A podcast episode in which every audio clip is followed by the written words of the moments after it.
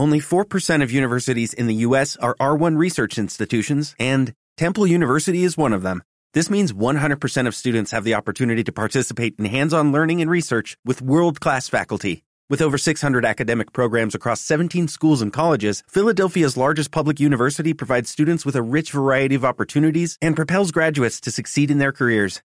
Temple University. Schedule a campus tour today at admissions.temple.edu/visit.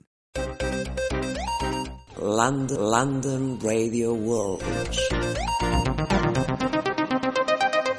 The best life spotlight on mystery. London Radio World. Ya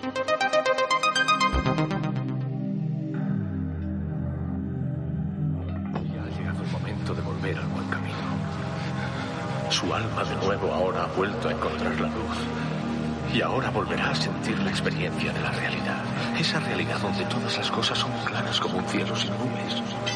Y cuando está limpio el intelecto es igual que un transparente vacío. Sin circunferencia ni centro. Ahora conózcase a sí mismo. Y permanezca en ese estado. Busque esa luz.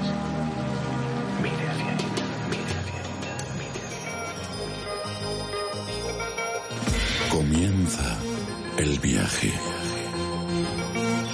Déjate llevar hacia otros mundos. Hacia el mundo de lo desconocido. Hacia otras realidades. Preparado ya para penetrar en la luz del misterio.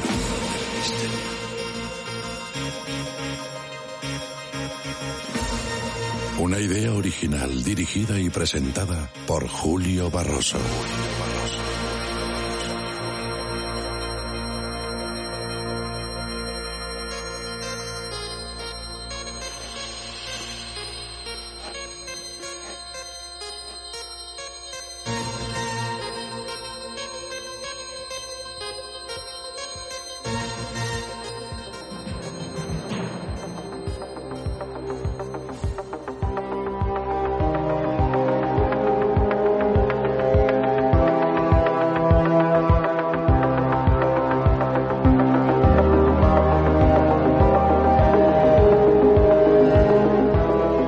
Hola, bienvenidos a la sintonía de London Radio World, a la luz del misterio, un programa que llega desde el centro de Londres para el mundo entero.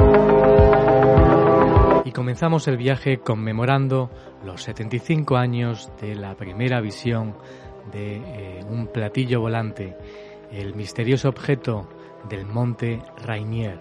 El piloto Kenner Arno, que generó todo un fenómeno social en todo el mundo Hoy se conmemoran 75 años de esa primera visión. Nueve objetos brillantes con forma de platillo volante, de plato volando, como decía él, a increíble velocidad y a una altura de 3.000 metros fueron detectados por el piloto Kenner Arnold en Boise, Idaho, quien desestimó especular sobre el origen de los mismos.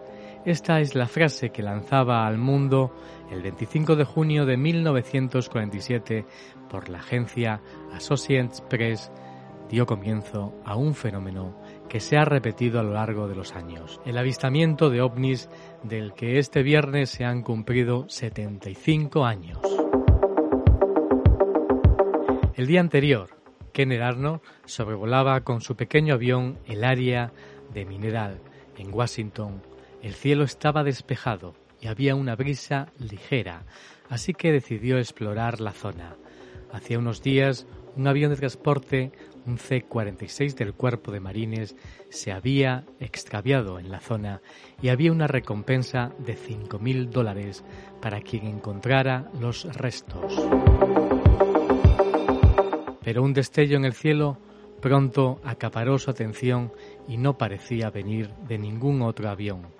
Eran nueve objetos que componían una formación escalonada diagonalmente y que parecían volar en un solo plano horizontal, aunque también se movían de un lado a otro. ¿Serán aviones militares? Llegó a preguntarse Arnold. Por ello decidió comprobar la velocidad a la que volaban, midiendo el tiempo que tardaban en cubrir el trayecto entre el monte Rainier y el monte Adams. En un minuto y 42 segundos cubrieron una distancia de unos 80 kilómetros, 50 millas.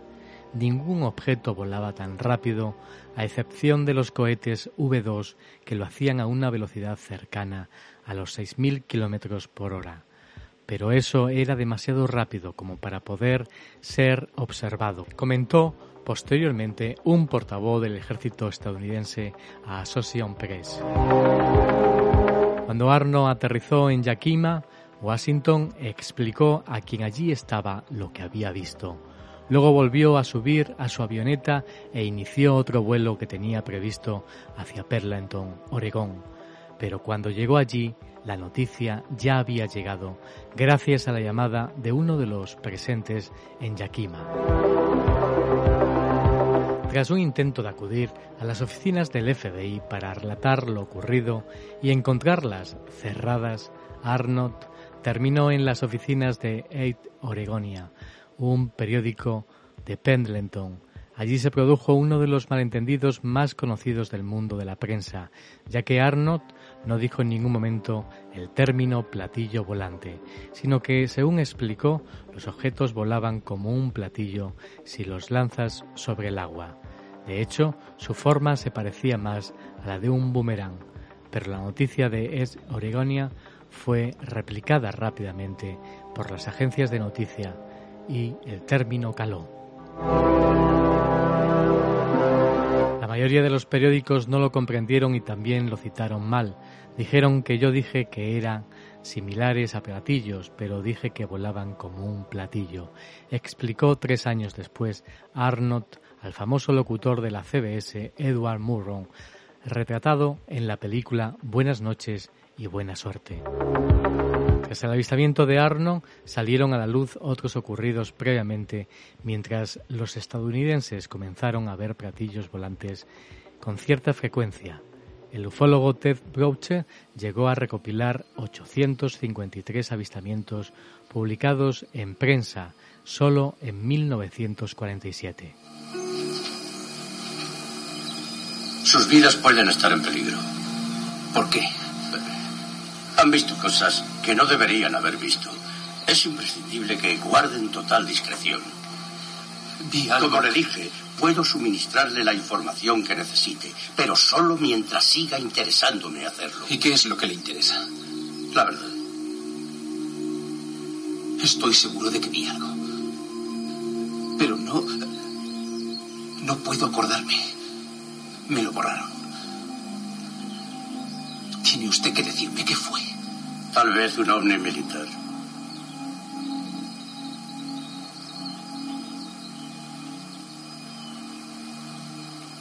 Señor Mulder, ¿por qué las personas como usted que creen en la vida extraterrestre sobre la Tierra no se convencen ante tantas pruebas que demuestran todo lo contrario?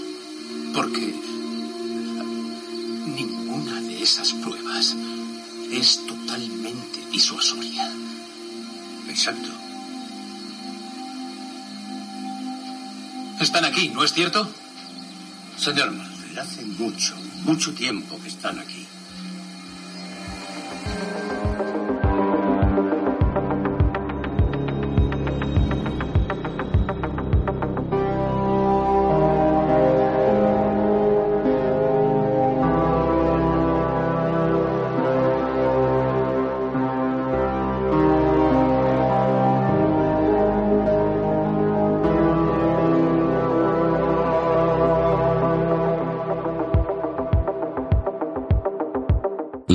Del misterio con Julio Barroso.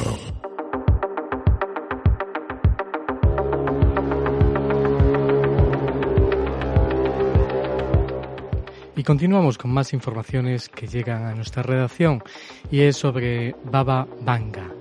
Eh, se cuenta que predijo una invasión extraterrestre por estas fechas. Baba Vanga, la profetisa búlgara más famosa de los últimos tiempos, advirtió sobre una inminente invasión extraterrestre. Nacida como Vangelia Pandeva Dimitriova, a esta mística se le adjudicó una serie de predicciones sobre eventos mundiales, al menos hasta 1996, fecha en que murió a los 85 años de edad. También referida como la Nostradamus de los Balcanes, se dice que Baba Vanga advirtió sobre los ataques terroristas del 11 de septiembre en Nueva York.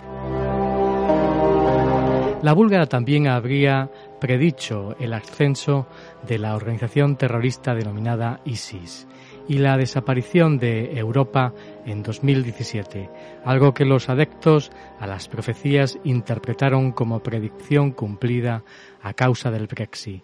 Poco antes de morir, Baba Venga habló sobre las profecías que vio para la década del 2020 afirmando que en el 2020 veía la visita de una civilización extraterrestre proveniente de un punto remoto en el universo. Esta predicción resulta un tanto escalofriante por un evento que sucedió en 2017.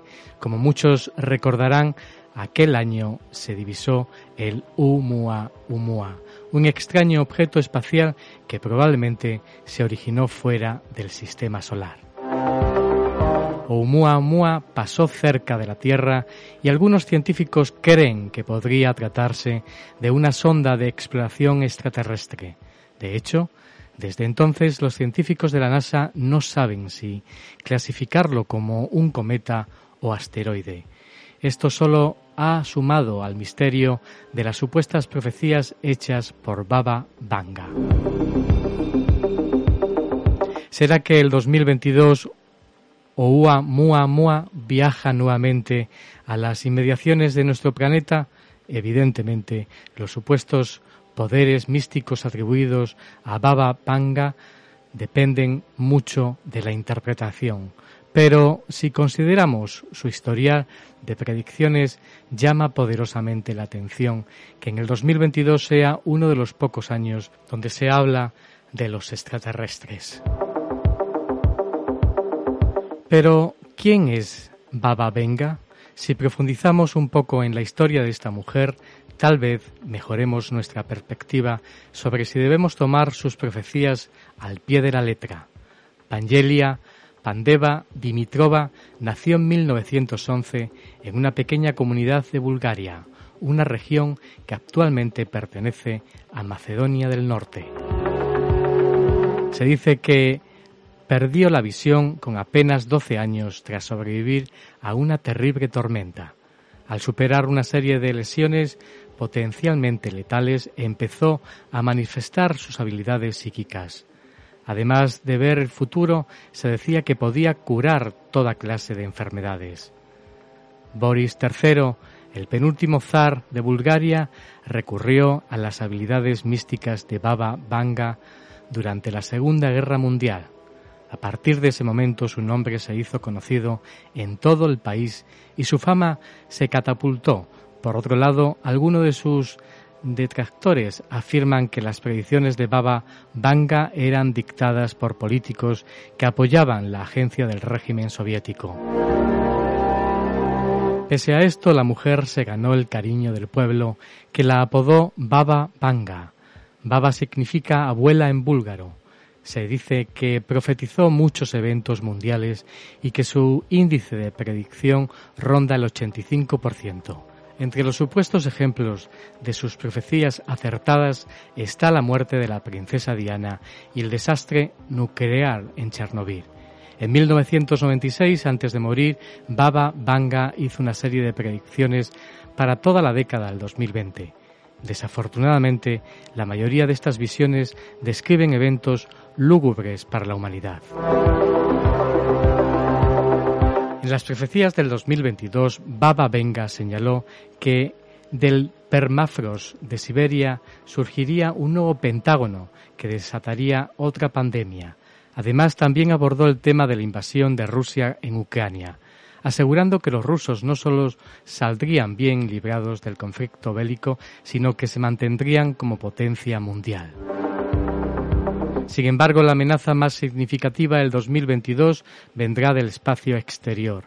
Según la mítica búlgara, los extraterrestres arribarían a nuestro planeta sobre un objeto espacial parecido a un asteroide de forma irregular. Lo que resulta realmente extraño, pues es así como describieron a Oumuamua Mua en el 2017. Bill Love, un científico notable de la Universidad de Harvard, advirtió que este objeto podría ser una nave extraterrestre a los restos de una sonda de exploración. Entonces, será 2022 el año en que los humanos reciban la visita de una civilización extraterrestre?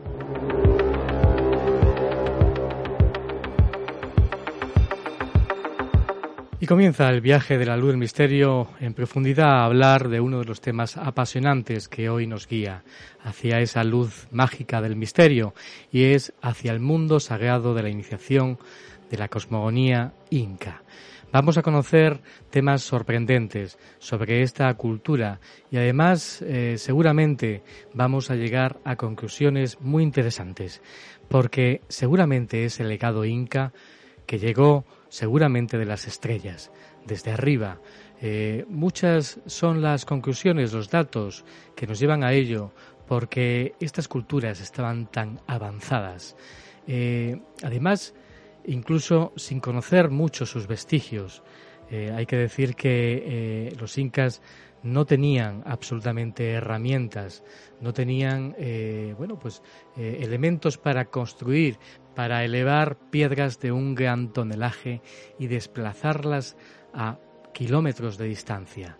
Algunas se quedaban en el sitio, Mm, y no se sabe, se desconoce el porqué, como tantas otras historias. Vamos a ver los orígenes y la cosmogonía de la cultura inca y cómo tal vez llegó de las estrellas, con una de las personas que mejor conoce este apasionante tema.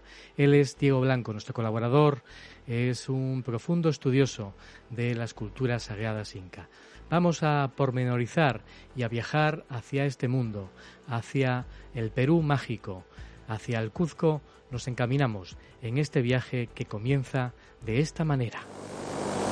Pero antes, mucho antes, fueron otras las fronteras y fue otra la capital.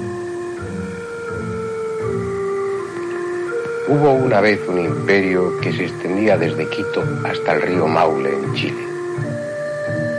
Interminables desiertos, los más secos del planeta,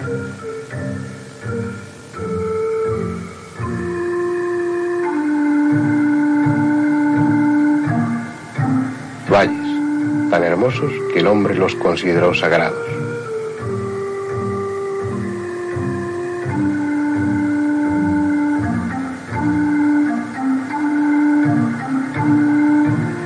Montañas, tan altas y grandiosas que fueron tenidas por dioses.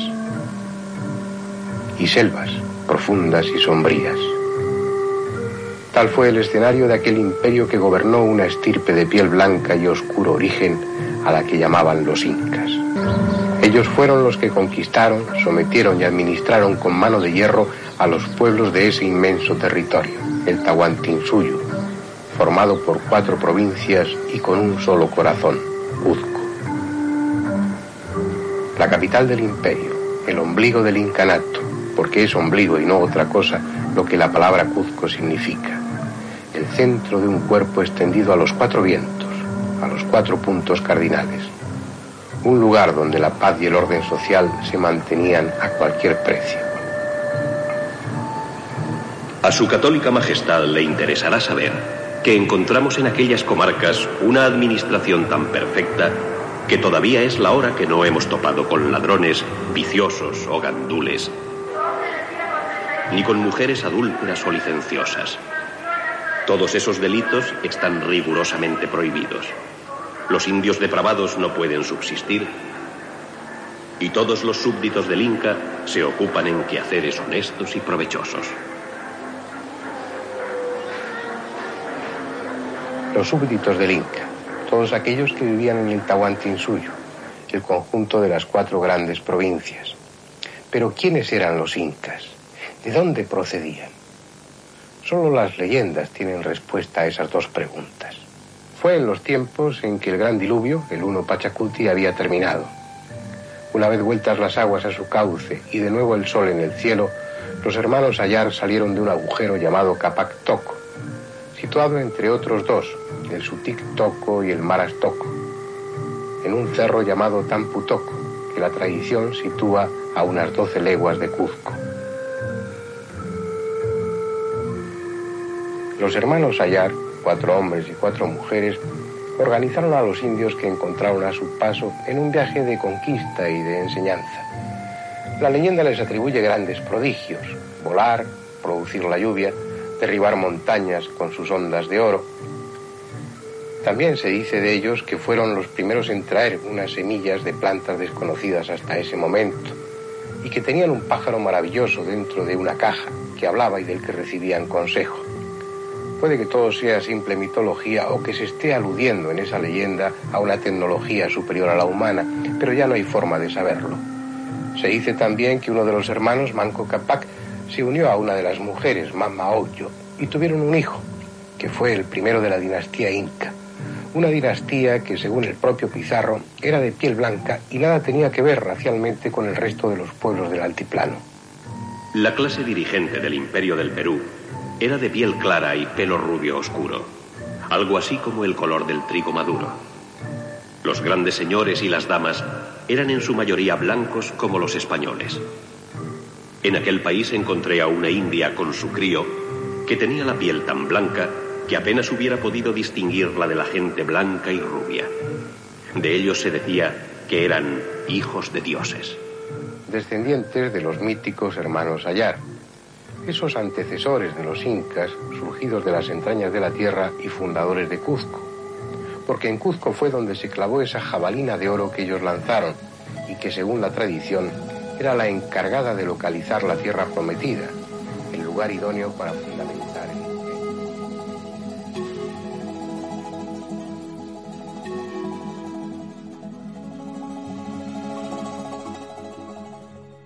El misterio continúa en la luz del misterio con Julio Barroso.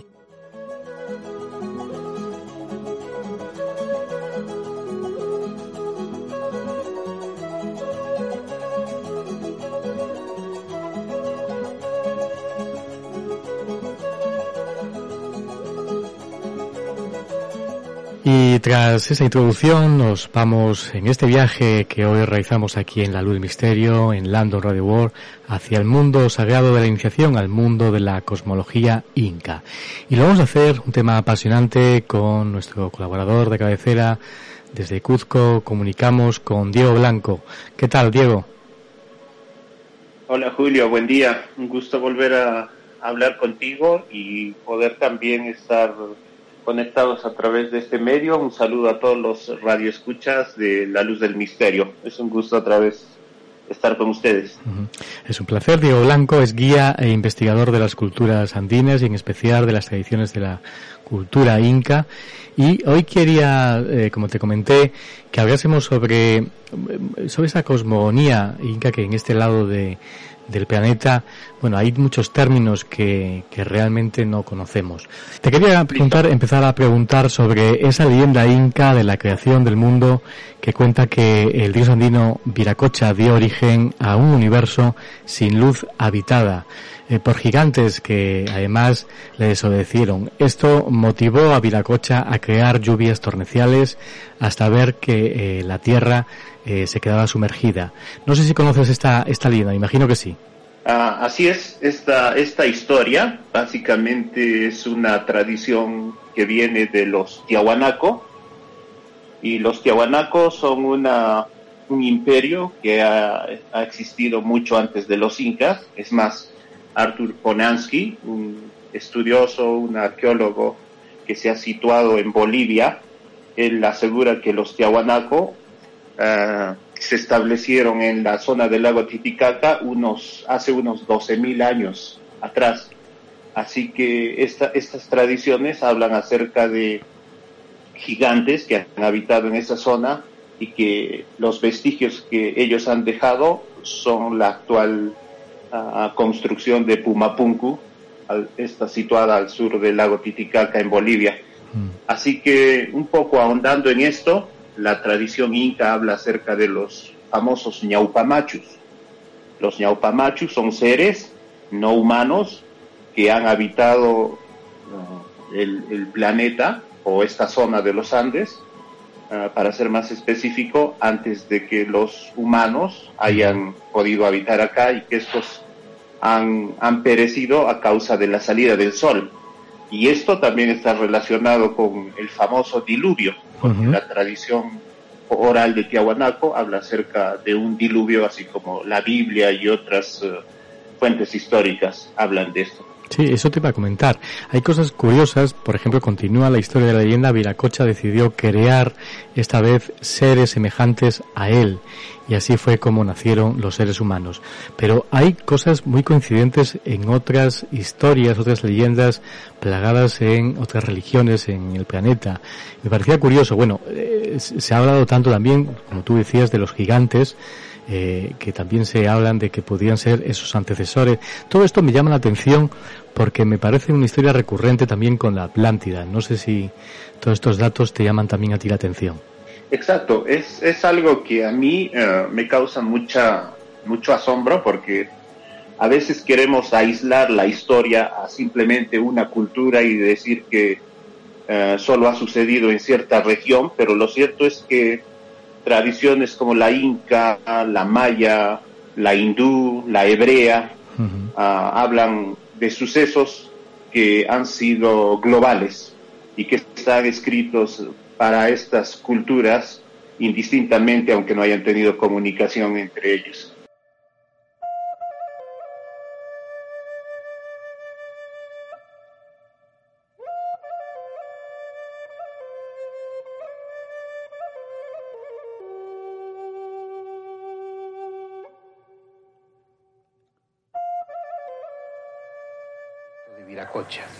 cuyo origen está a 468 kilómetros al sureste, en otro lugar inquietante que antes fue parte de ese imperio y hoy corresponde a Bolivia, Tiahuanaco. Dice la vieja religión de los Andes que fue aquí, en Tiahuanaco, donde el dios creador Viracocha formó a los hombres. Primero hizo gigantes, a los que por soberbios terminó convirtiendo en estatuas de piedra Después creó a los hombres como hoy somos, a imagen y semejanza de Él. También creó a los animales y planificó la tierra, eligiendo los lugares donde debían fundarse las ciudades. Después emprendió su camino evangelizador, instruyendo a sus hijos, los hombres, dándoles leyes y enseñándoles lo fundamental para su prosperidad material y espiritual.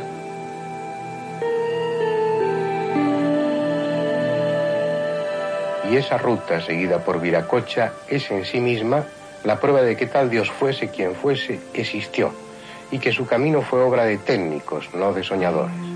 Dice la tradición, recogida por el cronista Betanzos, que desde Tiahuanaco, Viracocha mandó dos emisarios, uno hacia el Contisuyo y otro en dirección al Antisuyo, en tanto que él mismo se dirigía a Cuzco. Es decir, un emisario fue enviado al norte y otro al oeste, mientras él se va a Cuzco. Y es curioso, el camino que toma Viracocha es exactamente la bisectriz del ángulo que forman norte y sur. Él tomó la dirección noroeste con impecable exactitud. De Tiahuanaco a Cuzco hay 468 kilómetros en línea recta. Y a mitad del camino, en un punto que equidista a 234 kilómetros de ambos lugares, exactamente en la misma línea que los une, en la llamada ruta de Viracocha, está Pucara. Allí hizo descender fuego del cielo para castigar a los impíos y mandó al mayor de sus hijos, Imaima Viracocha, hacia Pachacamac, con la más extraña misión que puede imaginarse, arreglar los solsticios. Después de pasar por Pucara y Cuzco, continúa su marcha hasta Cajamarca, también exactamente en la misma línea. Allí se desvía hacia Puerto Viejo, en el actual Ecuador, donde se despide de sus discípulos y se va hacia el poniente, caminando sobre las aguas. La probabilidad de que tales alineaciones se deban a la casualidad es prácticamente nula. La ruta de Viracocha fue planificada por alguien que realizó un auténtico milagro topográfico, porque entre cada uno de esos puntos alineados hay montañas enormes, valles gigantescos, y uno de los terrenos más irregulares de este planeta. Pero si Viracocha dejó evidencias de su conocimiento técnico, los hermanos Ayar, los fundadores de la dinastía inca, no dejaron otra cosa que no fueran leyendas. Se dice de ellos que volaban, que transformaban montes en quebradas, que iban y venían del cielo a la tierra, que vestían tejidos extraordinarios, pero nada de tales maravillas ha perdurado como no sea en las leyendas. Ellos fueron los constructores de Cusco, los que cimentaron su fama e hicieron de la ciudad un centro al que acudían peregrinos de todo el imperio.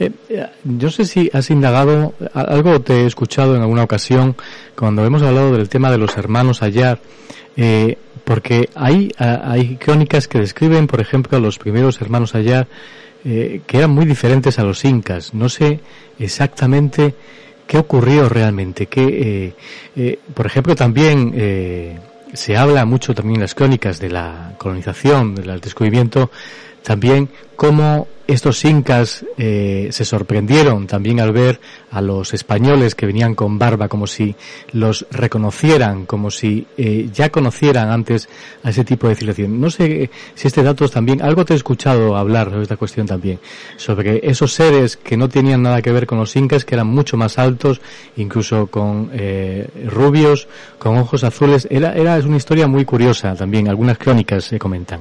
Sí, cierto.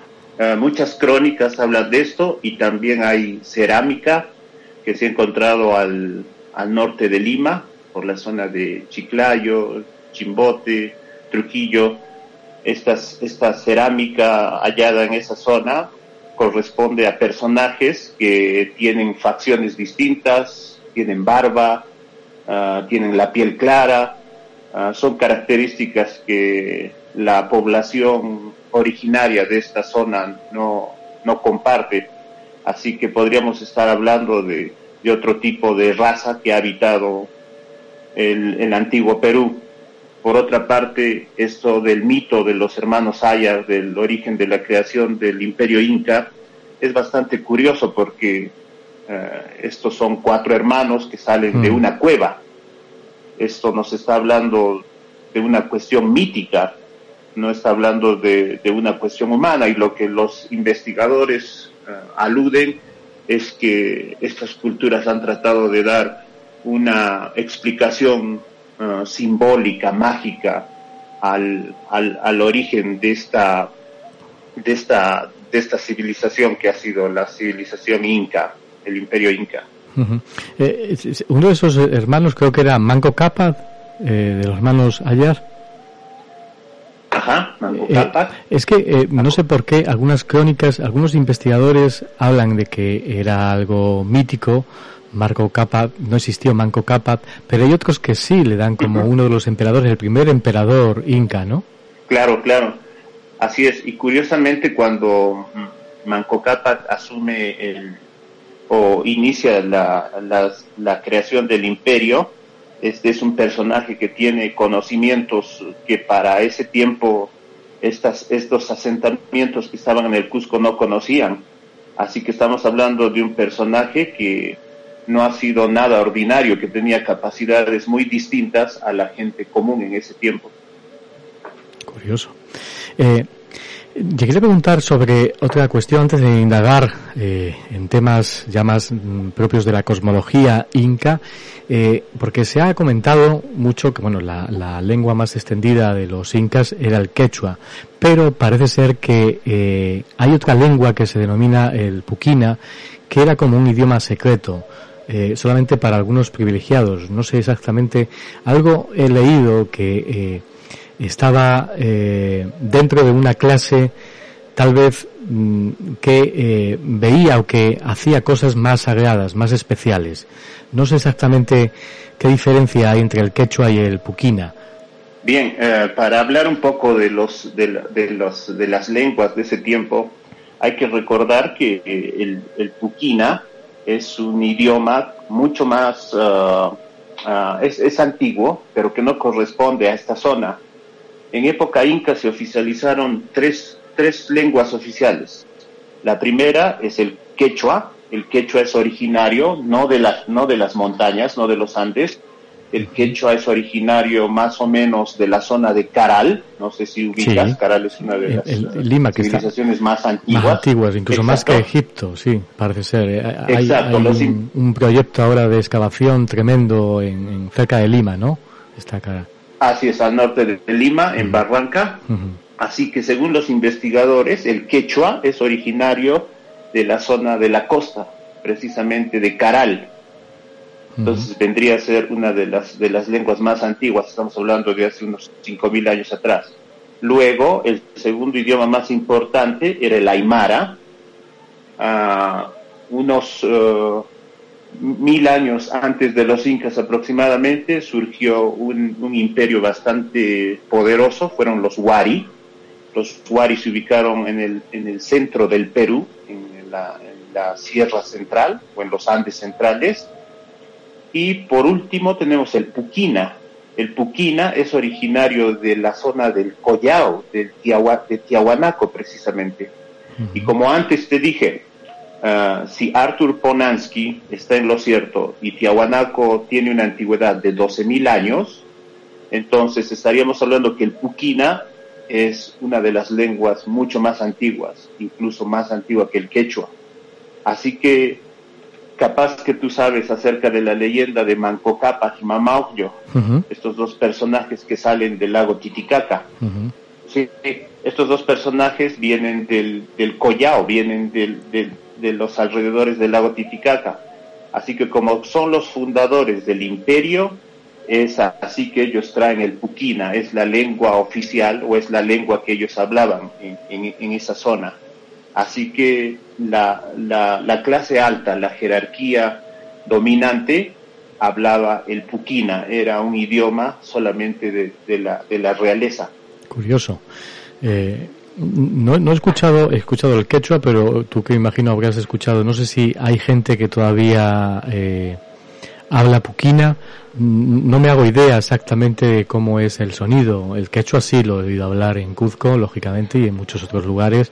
Todavía sigue extendiéndose. Además hay un, pues gente que, que se dedica también a estudiar y a dar clases de, quechua, pero el puquina no sé qué- cómo, cómo lo, lo, lo, eh, lo explicarías tú, ¿Cómo, cómo sería el sonido, parecido o, diferente.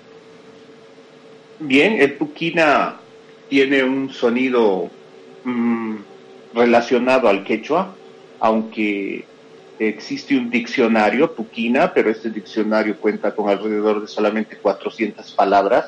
Y para que tengas una idea de cómo suena, sí, podríamos decir que tiene una relación con, con el quechua y también con el, con el aymara. ¿sí? Mm. Ah, Hay un dato que te quiero preguntar que tú me, mm, seguramente me lo clarificarás, porque he estado leyendo sobre la leyenda de Manco Capa y, y Mama Oclo, que eh, decía que eh, narra que Dios Inti envió a los esposos y a la vez hermanos. No sé si esto es un dato erróneo o mejor en la leyenda a la tierra para civilizar a los hombres. ¿Eran hermanos también? Bien, la, la, la leyenda cuenta que ellos eran hermanos y esposos a la vez. A ver. eh, mm. Eh, en, la, en, la, en la ideología andina ah, se, se guardaba cierta, cierta relación eh, cuando, ah, el, por ejemplo, el Inca iba a desposar a alguien, así como en, en Europa se ha mantenido el linaje de no Mm, mezclar la sangre real con la sangre del pueblo, bueno, lo mismo se hacía Sí, en bueno, ese tiempo. eh, los egipcios también lo hacían. Así ocurría lo que ocurría también.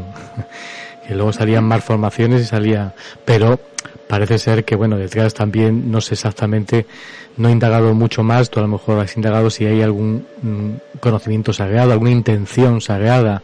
Bueno, eh, eh, me imagino que era mantener el linaje, lógicamente, eh, la aristocracia, todo este tipo de cosas. Pero no sé si detrás podía haber algo más. Eh, en realidad, esto tiene que ver mucho con estudiar la, la cosmovisión andina. Mm, El, el Inca era era considerado como el hijo del hijo del sol. ¿bien? La, la Coya o su esposa era considerada como hijo, hija de la luna. Entonces aquí estamos viendo uh, lo, lo masculino y lo femenino. Pero dice la tradición andina que el sol y la luna eran hermanos.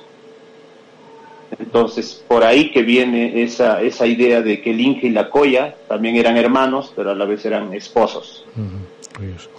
Vamos a indagar más en la cosmogonía que desconocemos Inca, que tú conoces bastante bien, eh, la Tierra y los Apus.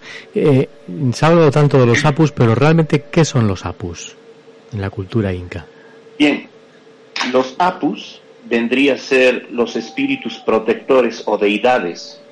En algunos casos, aquí por ejemplo en el Cusco, los Apus uh, son montañas sagradas uh, son picos nevados, los cuales tenían que ser adorados para disfrutar de su protección. Eso es un Apu. Uh -huh. Y Apu también podemos entenderlo como algo uh, espiritual, pero muy superior. Eh, lógicamente lo, los eh, la gente que, que, está dentro de esta cultura inca, no sé si tú, me imagino, yo lo he visto a través de documentales, para pedir eh, a los apus, por ejemplo, cuando se va a acceder a un lugar o cuando una excavación, incluso eh, se pide la ayuda, a los arque hay arqueólogos que piden la ayuda de, eh, de, quechuas, de, de, chamanes, para pedirle permiso a los apus y hacen el ritual de hoja de coca. No sé si esto es así, lo he visto en algunos documentales. Así es, así es. Uh, uh, cuando en, esta zona, cuando uno va a hacer una excavación en el campo, por ejemplo, uno va a empezar la construcción y no solo eso, la construcción de su vivienda o va a iniciar el cultivo de sus, de sus campos, la gente lo primero que hace es hacer un pago a la tierra, un, un, una ofrenda a los apus de la zona donde ellos habitan. Así que para ellos los apus son espíritus protectores que están relacionados con la prosperidad pero también con, con, con lo negativo, dependiéndose del caso. ¿Cómo con lo positivo y lo negativo? Por la polaridad, pero quiero decir, manifestar a los apus o pedirles permiso es algo positivo, ¿no? Es pedirle permiso. Claro, es... pero en muchos casos los apus no actúan positivamente, también ellos pueden actuar de una manera negativa. Arnaldo y Pananchis María.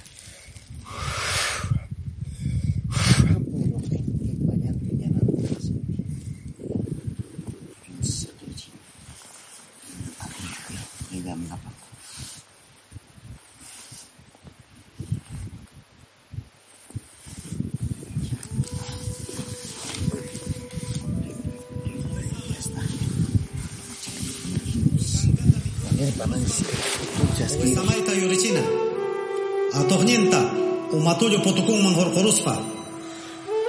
Chaytaqmi qurichuwa sutin. me samana. Taytaykuna, mamaykuna. Mamay Santa Muñeca, Santa Rita, samai apukunaq, king sakawil kuyañinwanmi samaykusaq kinsa kawintullata. Aputayta kuyaqninchiskunawan sumaqta chaskiyachikunanchispa uqnin kawiltuncha kanqa taruka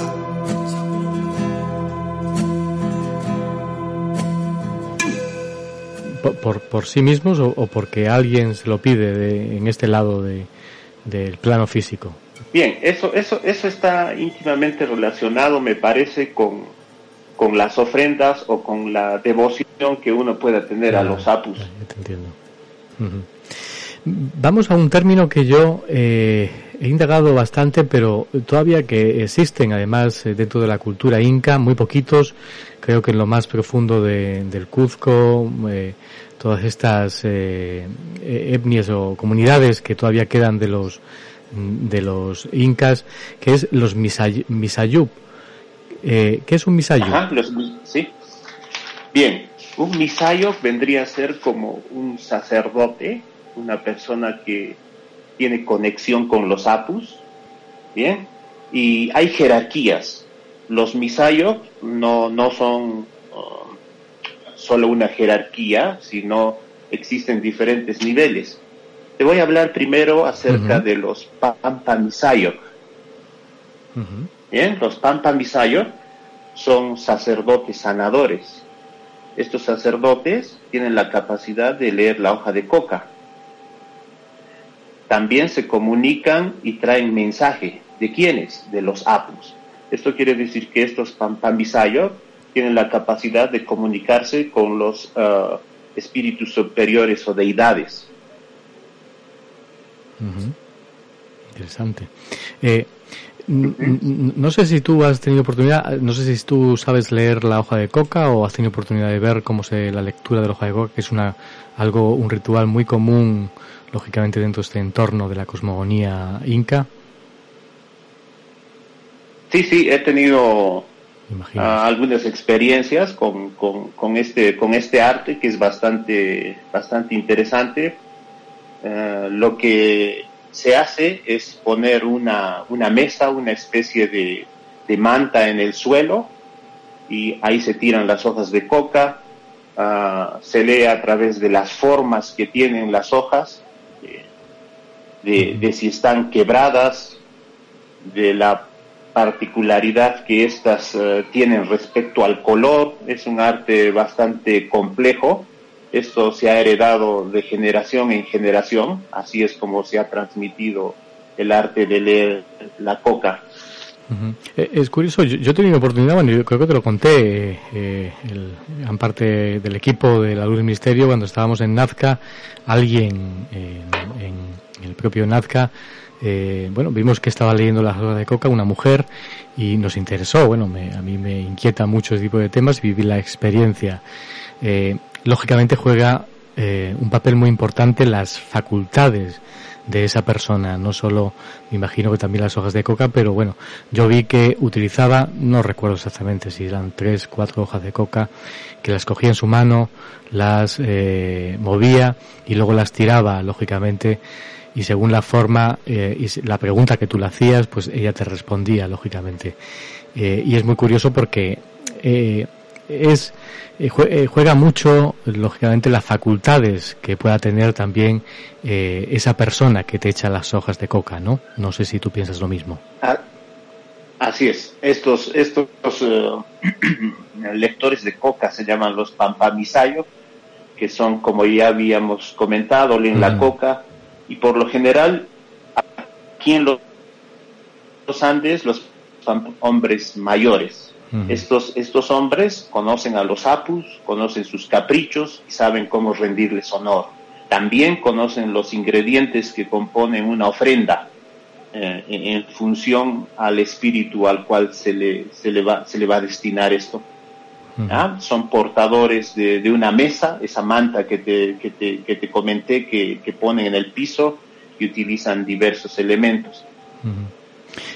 Yo creo que la, coca es también otro de los elementos de la cosmogonía. No sé cuándo eh, se empezó a trabajar la coca por parte de los incas, pero bueno, eh, la coca todo el mundo que haya ido a Cusco, eh, en cualquier hotel te recomiendan ojos de coca yo me parece también uno de los instrumentos de la farmacología o del mundo natural que, es fascinante porque bueno, realmente tiene un efecto rápido, sobre todo para el mal de altura y para muchas cosas, porque yo creo que la hoja de coca es parte eh, inocua de, del mundo inca, de la cosmogonía inca, ¿no? No sé qué simboliza la coca y, cómo se trabaja la coca. Yo creo que deben ser múltiples eh, formas de trabajar la coca para muchas cosas, no solo para los rituales. Así es, la coca ha tenido una importancia Ah, bastante trascendental desde épocas remotas, mucho antes de los incas aún. En un inicio se utilizaba solamente por la, por la nobleza, por la clase alta, pero que con, con la creación del imperio inca y el desarrollo y la globalización que en ese tiempo se ha desarrollado, ha sido de uso de toda la población y ha tenido mucha importancia tiene muchas propiedades y es interesante cómo es que culturas tan antiguas han logrado descubrir las, eh, las propiedades, los usos, las funciones encontradas solamente en una planta, que es la hoja de la coca. Ciertamente sí. Vamos a otros elementos de la cosmogonía que a mí también me parecen apasionantes. El puma, por ejemplo. ¿Qué, simboliza eh, este elemento, el puma, que es muy importante? Bueno, lo vemos en muchas iconografías del mundo inca. Así es, el puma ha jugado un papel bastante importante. Se encuentra desde culturas uh, pre-incas como los chavín, también está presente en la iconografía de los Nazca, de los Paracas, de los Chimús. El Inca, uh, el Inca Pachacútec fue el que le dio la forma de puma a la ciudad del Cusco. Estamos hablando ya eh, a, a, acerca de los, uh, del, del, siglo XV, cuando uh -huh. Pachacútec empieza a reformar, a transformar el imperio y él le da la forma de puma a la ciudad del Cusco y esto a razón de que el puma simboliza la fuerza y el poder. El puma representa también la fertilidad porque el puma está íntimamente relacionado con la lluvia. Así que podemos ver la importancia de este animal y la simbología que tenía para, para la civilización inca. -huh, importante. Eh, el monolito también tiene una simbología también muy unido al mundo inca. ¿Qué simboliza el monolito? Así es. Uh, podemos encontrar monolitos desde tiempos remotos. Por ejemplo, tenemos monolitos de Bennett, el monolito de Fraile es ubicado en Bolivia. Hmm. Uh, podríamos decir que estos monolitos representan a, a, los gigantes que habitaron en algún tiempo en esta zona y que han sido representados así, de esta forma, con rasgos de, eh, de, de, de, dioses que han sido dejados ahí para la posteridad, que aún algunos investigadores uh, sugieren que aún después del diluvio que azotó la zona de Tiahuanaco, esos monolitos aún permanecen en pie. Uh -huh, interesante. Eh, el sapo también, bueno, lo vemos también en mucha iconografía. Eh, ¿Qué simbolizaba el sapo para las culturas eh, incas, para dentro de esa cosmogonía inca? El sapo, el sapo, un animal sagrado que representa a la Pachamama, a la Madre Tierra, sale del mundo de abajo. El sapo vive en cavidades en el interior de la tierra y en época de lluvia sale nace de la tierra, es, considerado como hijo de ella, símbolo de fertilidad también y asociado con el agua. Representa la resurrección y la renovación de la vida. Eh, en el campo, uh, antes de, de, que empiece a precipitarse la lluvia, los sapos empiezan a, a croar y ese es un, un, un, simbolismo de fertilidad, de, de lluvia, de prosperidad. Curioso. Hay, hay también otros símbolos, otras cosas que también están dentro de la cosmogonía que parecen también tener una simbología además de la práctica. Por ejemplo, el tumi, el cuchillo tumi, eh, también es bastante importante, no solo por la, como se utilizaba el cuchillo, sino también por la iconografía, ¿no? Porque se simboliza de una manera bastante también sagrada, ¿no? Dios creador. Recordemos que el tumi corresponde hacia, hacia la zona norte de Lima, Uh, ese Dios creador que tenían ellos con, con el Dios creador, uh, por ejemplo, Pachacama, uh, Huiracocha, Tunupa, podemos asociar que estos dioses o que estos diferentes nombres que tienen son uno mismo y es Huiracocha, es el Dios que ha creado todo, hmm. es al Dios al cual se le, se le daba las mayores ofrendas y sacrificios en ese tiempo. -huh. Recordemos que el tumi era, un, era una especie de cuchillo, pero no un cuchillo cualquiera, era un cuchillo ritual con el cual se realizaban sacrificios. ¿Qué tipo de sacrificios se realizaban? Eh, ¿Eran animales o hasta humanos también? Sí, exacto. Usualmente se sacrificaban llamas, pero en ocasiones importantes se, sac se, sacrificaban niños. Y las crónicas hablan que este tipo de sacrificio de niños se llamaban los capacochas. Sacrificio de niños, niños entre 5 a 12 años de edad, que eran ofrendados a las montañas especialmente. ¿Y esto para qué? Para atraer la, la, buena fortuna, para tener buenas cosechas, para que sean años productivos y prósperos. ¿Qué más símbolos traía eh, la cosmología? Más símbolos destacables que tú crees conveniente que a lo mejor se me han escapado a mí, además de el monolito, el búho, el sapo, el bueno, el portal del sol también es importante. Bueno, ahí está eh, en Tiahuanaco ese gran portal del sol. Así es, es un es una portada bastante enigmática porque es una puerta que no va hacia ningún lugar. Así que por esa razón se han, se han tejido diferentes tipos de, de explicaciones que son como una especie de portales donde los, los dioses podían ingresar a este mundo. En la portada del sol existe una representación en la parte superior del, del, del vano, del, del dintel, en el cual está representado Huiracocha, un ser ah, no humano uh, antropomorfo que tiene alas. Entonces podríamos relacionarlo un poco con los, con los dioses uh, sumerios que bajaron del cielo y que tenían alas, ¿verdad? Obviamente trasladado a otra, a otra civilización, pero tiene mucho en común. Exactamente. Bueno, no sé, la, puerta de Tiagonaco tiene todo un enigma, incluso también el, el periodo que se data, parece ser que no tampoco se está muy de acuerdo si era mucho más antiguo de lo que se piensa, eh, incluso mucho anterior a los incas seguramente. Eh, y bueno, yo recuerdo ahora, a voz de pronto, un gran documental, el documental de Fernando Jiménez del Oso, que hablaba de esa famosa, lo que tú decías, de esa Stargate, de esa puerta, quién sabe, hacia otras dimensiones. No sé si has tenido oportunidad, yo nunca he estado eh, en Tiahuanaco, eh, me encantaría ir, es uno de los lugares que tengo pendiente y, y bueno, parece ser que sí, se perciben cosas eh, y además, bueno, ¿qué hace una puerta allí en medio de un lugar tan extraño realmente? Eh, es curioso todo. Así es, así es, es bastante, bastante curioso y enigmático. Y te quería, te, quiero mencionar algo más respecto a los, uh, a, esto de los uh, mediadores entre, entre el mundo de los vivos, entre el Caipacha y el mundo de los dioses, que vendría a ser el cielo. Hemos hablado un poco de los pampamisayos, que eran personas que, que leían la coca, que sabían sabían conectarse con los dioses, pero estos pampamisayos eran, era, era, era gente que, que adquiría ese conocimiento de, de, sus ancestros, podría ser de sus padres, de sus abuelos. Hay otro orden respecto a este tipo de personajes, que serían los altomisayos.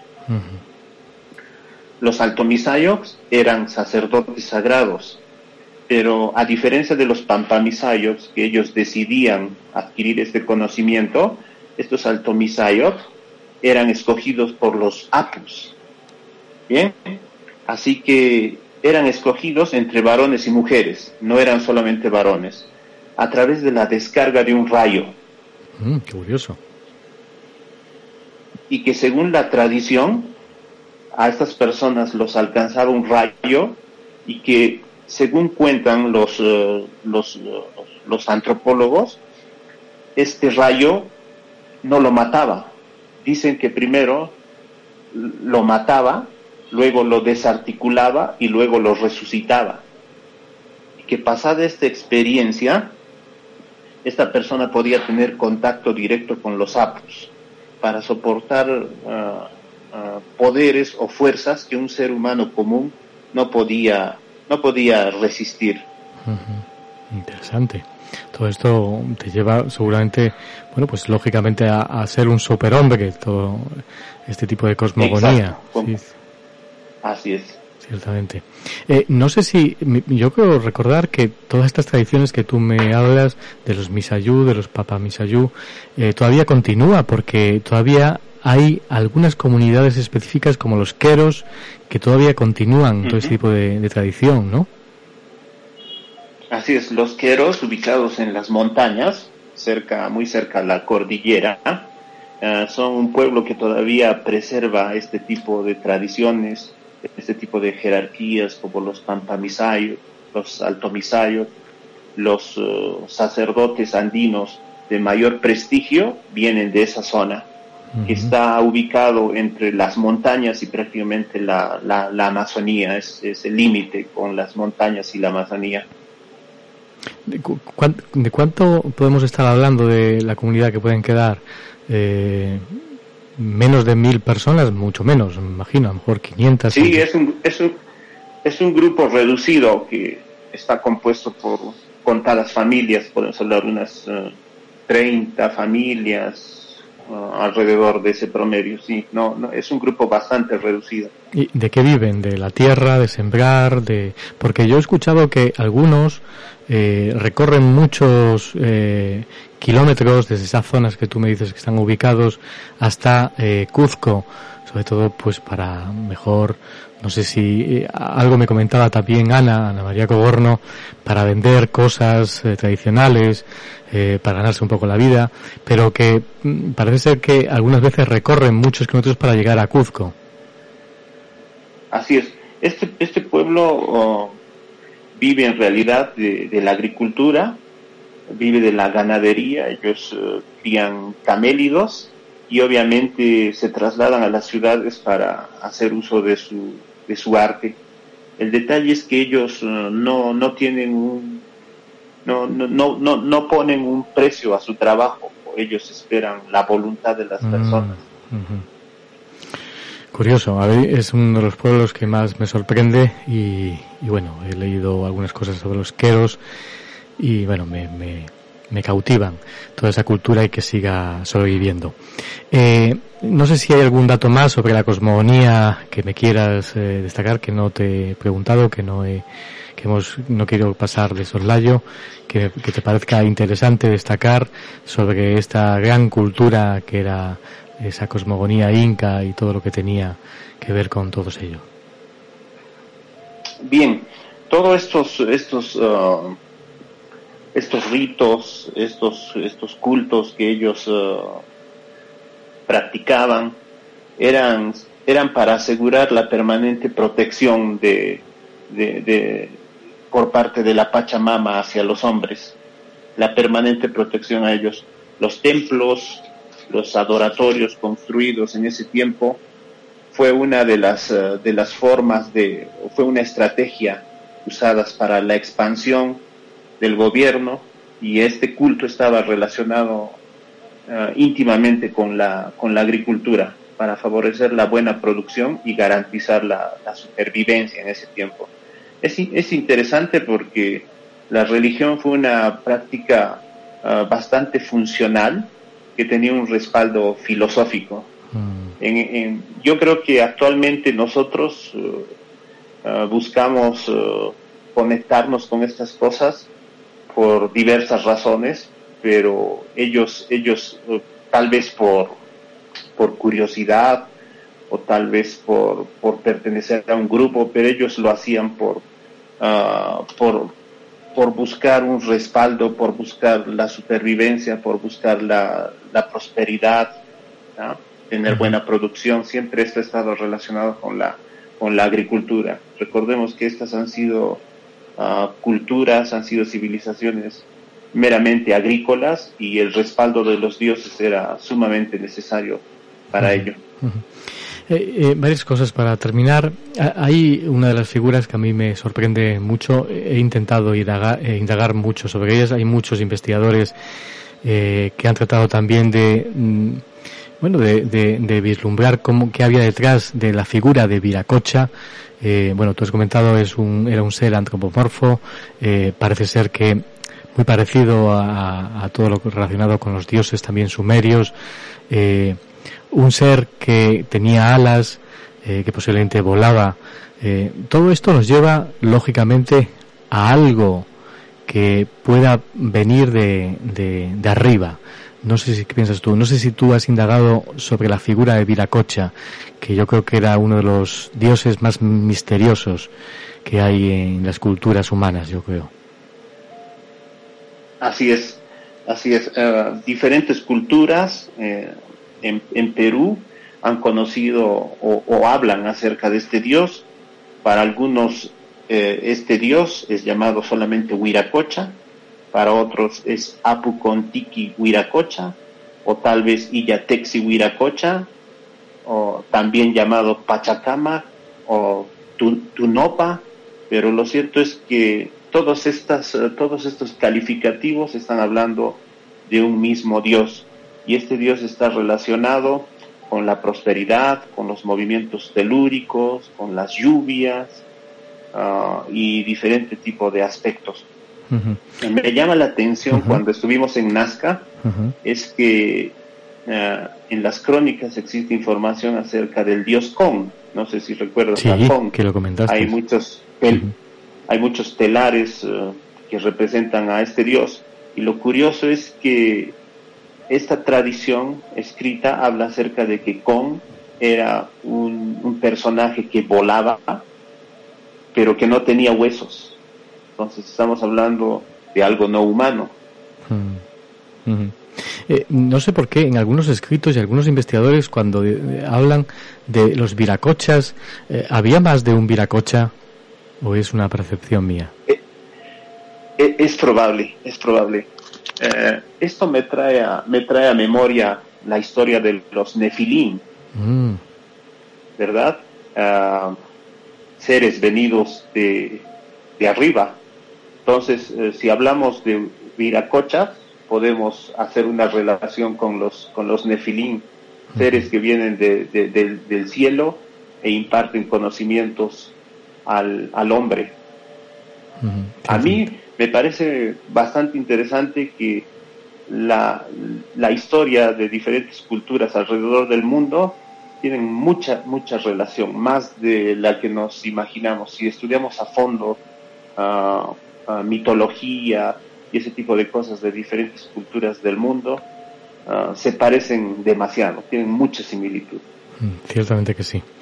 Eh, antes de terminar, eh, me encantaría unir a este tema de la cosmogonía inca un lugar que para mí mm, me sorprendió. Tú eres un experto en ese lugar. Eh, fue la persona que me mostró este lugar, fuiste tú, hace ya algunos años, que es Moray que es eh, un auténtico, muchos investigadores lo dan eh, a llamar como un auténtico laboratorio eh, botánico, es decir, cómo los incas fueron capaces de crear, bueno, ya en aquella época, bueno, pues todos esos, esa forma de, de cultivar. y tú eres un auténtico experto, bueno, tú llevas a mucha gente para mostrarle Moray. ¿Moray qué es Moray exactamente? Bien, las investigaciones acerca de, del calificativo que se le da a Moray respecto a que ha sido un laboratorio inca vienen de la, de la, de la década de los setentas, en el cual se hacen estudios y los investigadores aseveran que las terrazas en Moray tienen diferente temperatura y que ese fue un lugar para domesticar, aclimatar hibridizar plantas. Recordemos que los incas conocieron alrededor de mil variedades de maíz, tres mil variedades de papa, variedades de quinoa, lupinos, y lo que a veces no nos damos cuenta es que muchos de los alimentos que consumimos no han sido, ah, no han sido, si valga la pena decirlo, encontrados en un estado comestible. Hmm. Han sido procesados. estas plantas, exacto, han sido trabajados, han sido tratados para poder antes consumirlos. Así que, según la tradición, según las investigaciones, el lugar donde se ha hecho este tipo de experimentaciones agrícolas ha sido en Moray. Pero, ¿Cómo se llegó a este tipo de conocimiento? Porque bueno, tú nos escribes ahora Moray, eh, es una especie de esplanada con círculos, con escalones, muy bien hecha. Es decir, eh, ¿de cuánto tiempo data esto? Bien, interesante porque he estado investigando acerca de Moray y resulta que eh, para los investigadores Moray tiene diferentes etapas. La primera etapa sería el, asentamiento de una cultura que se llaman los Wari. Los Wari han sido un imperio que han habitado entre 600 a 1000 años uh, después de Cristo, entre 600 a 1000 después de Cristo. Según algunos investigadores, los primeros registros de la construcción de Moray, las primeras terrazas construidas ahí, han sido factura de los, de los, de los Wari, y que posteriormente, cuando los incas se expandieron, ellos continuaron con la construcción de este lugar. Eso quiere decir que Moray tiene diferentes etapas. Lo que no puedo precisar es si siempre ha tenido la, la característica o la función de un, de un laboratorio agrícola. ¿Y cómo pudimos haber sabido nosotros esto? No dejaron escritos ni nada, lógicamente. Eh, con la simplemente observación nuestra eh, hemos sabido que aquello era pues un lugar para eh, el estudio, la hibridación de la botánica realmente de, de, ese proceso, de ese estudio que hacían los incas y anteriormente eh, otras culturas. Pero ¿cómo hemos llegado a este conocimiento? A nosotros mismos me refiero. Por la antropología. Bien, eso, eso está eso está basado sí en las investigaciones uh, antropológicas, en las investigaciones arqueológicas y cómo determinamos a qué etapa corresponde por la cerámica y algunos uh, textiles que se han encontrado en esa zona. Se, es, investigadores aseguran que los Wari fueron la, el primer uh, asentamiento humano que dejó estructuras en esa zona. Uh -huh. Y es curioso porque hasta antes de Pachacútec, estamos hablando hasta 1438, antes de este tiempo, uh, los pobladores o los agricultores utilizaban estiércol de sus, uh, de sus animales domésticos para poder fertilizar la tierra. Mm. Pero con Pachacútec es donde se impulsa el uso del guano de isla, de aves guaneras, que tenemos un montón en, la, en el litoral del Perú es ahí donde se, se, se inicia una revolución en cuanto, a la, en, en cuanto a la agricultura, porque Pachacútec hace uso del guano de isla y a la vez de, del, del, estiércol de los uh, murciélagos para poder obtener producción agrícola de mayor calidad y a gran escala. Curioso. Eh, no, obstante, la primera visión que uno tiene, por lo menos la mía, eh, cuando ve Moray, es algo que parece más futurista de lo que parece, es decir, es algo, es decir, más de una época, eh, vamos, no de una cultura que suponemos atrasada de hace miles de años, sino de algo, de un proceso bastante más eh, futuro. No sé si me entienden lo que quiero decir. Sobre todo, cómo está sí, creado sí, sí. Moray, las, los escalones, esos círculos, todo eso. No sé si eh, tiene alguna, ahí detrás algo más oculto detrás de, de Moray, como puede ocurrir también con otros lugares arqueológicos y que son sagrados. No sé exactamente si tú piensas lo mismo. Así es, uh, cuando uno ve Moray encuentra estructuras uh, circulares, estructuras concéntricas, y la primera pregunta que uno se hace es, ¿para qué servía este lugar? ¿Por qué lo construyeron así, de esa manera?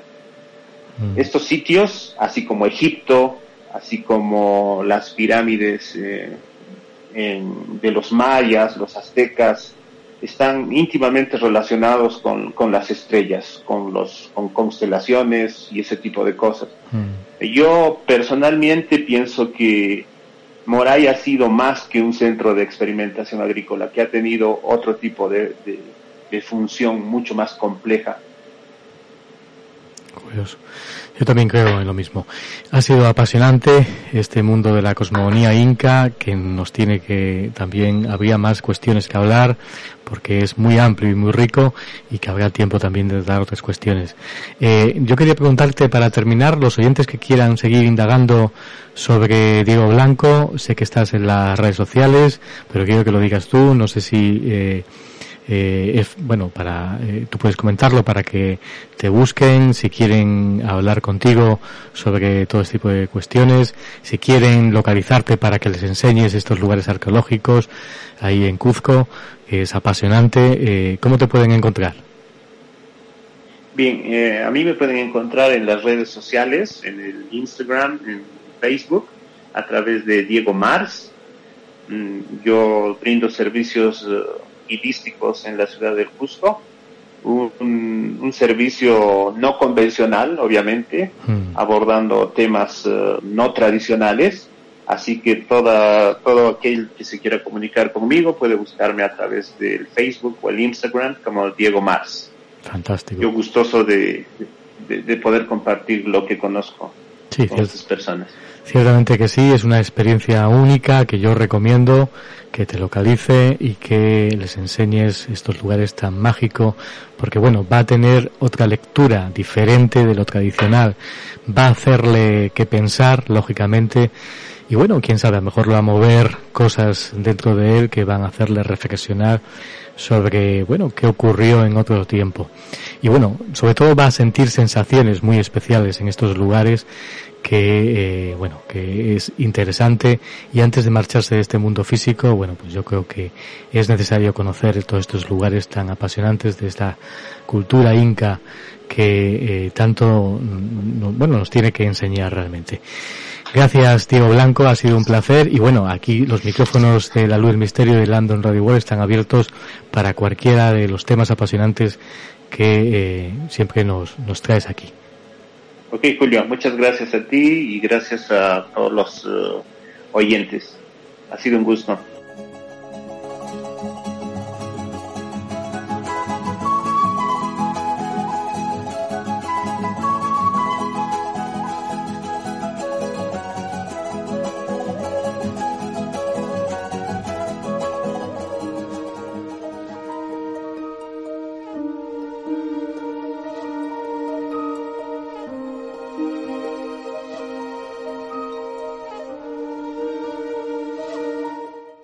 Grandes padres, que después de haber sembrado frutos escogidos sobre un planeta árido e inculto, nos habéis abandonado como flores sin rocío, guardianes de una tierra en crecimiento, llegue hasta vosotros este canto de espera y dolor.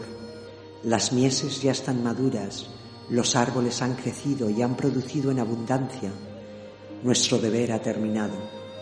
Los hijos de nuestros hijos, nacidos en los surcos de una tierra extranjera, olvidarán vuestra promesa.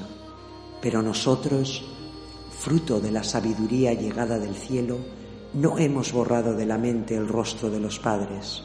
Y cada día y cada noche que este planeta concede, escrutamos atentos los cielos en las noches estrelladas, como la de hoy, esperando veros volver sobre los carros de fuego a recoger lo que habéis olvidado.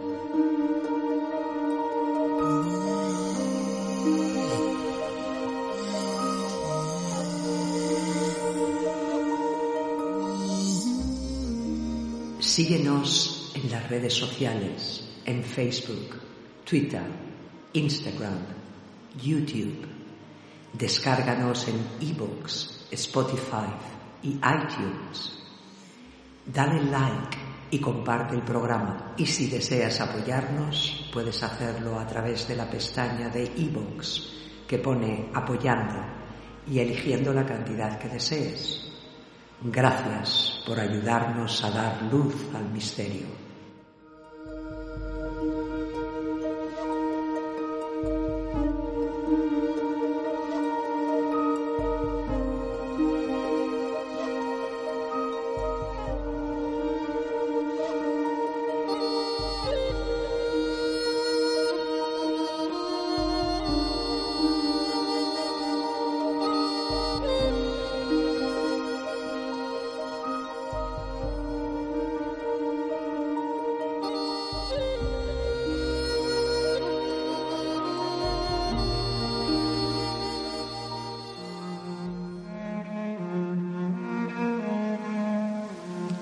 Una ninfa embozada en las sombras, un endriago capitán de nubes, un gnomo que se columpia en tus sueños, un espectro difuminado por el humo de la vela, vela marinera de fragata incendiada. Y es que, por fortuna, el mundo no es tan solo lo que cada alborada hayamos constreñido por el marco de nuestra ventana. Detrás de las formas cotidianas se enmascaran leyendas y personajes extirpados de ellas. Fue necesario que Julio Barroso encendiese con su soplo vital una luz enamorada del misterio, y esta minúscula llama supo prendernos los vestidos. Ahora, desnudos ya del traje rutinario, dame la mano, ninfa, endriago, gnomo, espectro.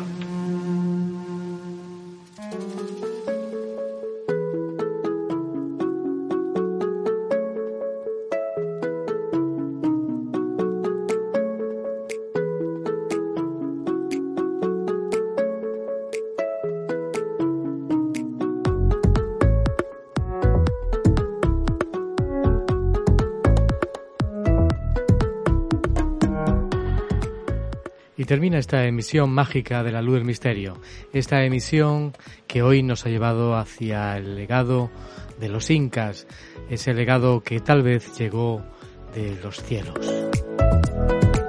Un viaje que nos ha llevado gracias a la sabiduría y el conocimiento de nuestro colaborador Diego Blanco saludar a todos los cuzqueños y a todos los peruanos y al mundo entero porque nos siguen de más de 32 países del planeta.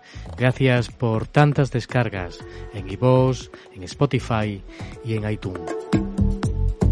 También después de la emisión del programa se puede escuchar en YouTube una emisión mágica que puedes descargarte también y escuchar tantas veces como quieras. Ya sabes, estamos preparando programas especiales, proyectos mágicos que nos van a llevar, por ejemplo, uno que estamos preparando tras las huellas de Shirley MacLay, que nos van a llevar hacia Cuzco realmente. Un viaje que estamos preparando con otros compañeros del misterio. Un viaje sorprendente que vamos a realizar eh, bueno, pues eh, seguramente eh, cruzando el próximo año, estamos preparándolo y que posiblemente se van a poder venir también mucha gente para seguir los pasos espirituales de Silly MacLay. Va a ser algo sorprendente, algo emocionante.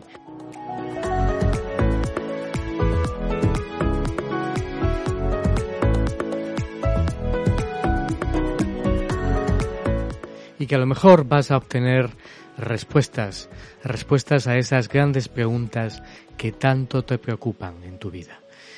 Ya sabes que te estamos esperando la próxima semana con más temas apasionantes. Eh, si deseas escribirnos, puedes hacerlo a la luz del misterio arroba gmail.com. Ahí estará el equipo del programa respondiéndote a cualquier duda. Y si deseas sugerirnos algunos de los temas que te apetecería escuchar en del misterio y que busquemos información, que investiguemos, que traigamos a algunos invitados, hazlo porque estaremos esperando deseosos como así lo hacéis para darnos apoyo y alientos en este proyecto mágico que realizamos cada semana desde London Radio World, desde el centro de Londres, para el mundo entero. Te deseo lo mejor, que pases una mágica semana. Saludos.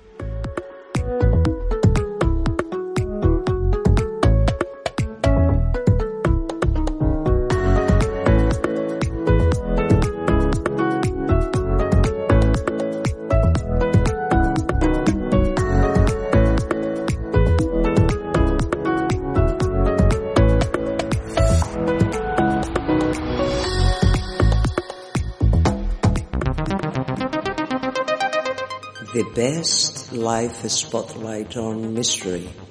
London Radio World.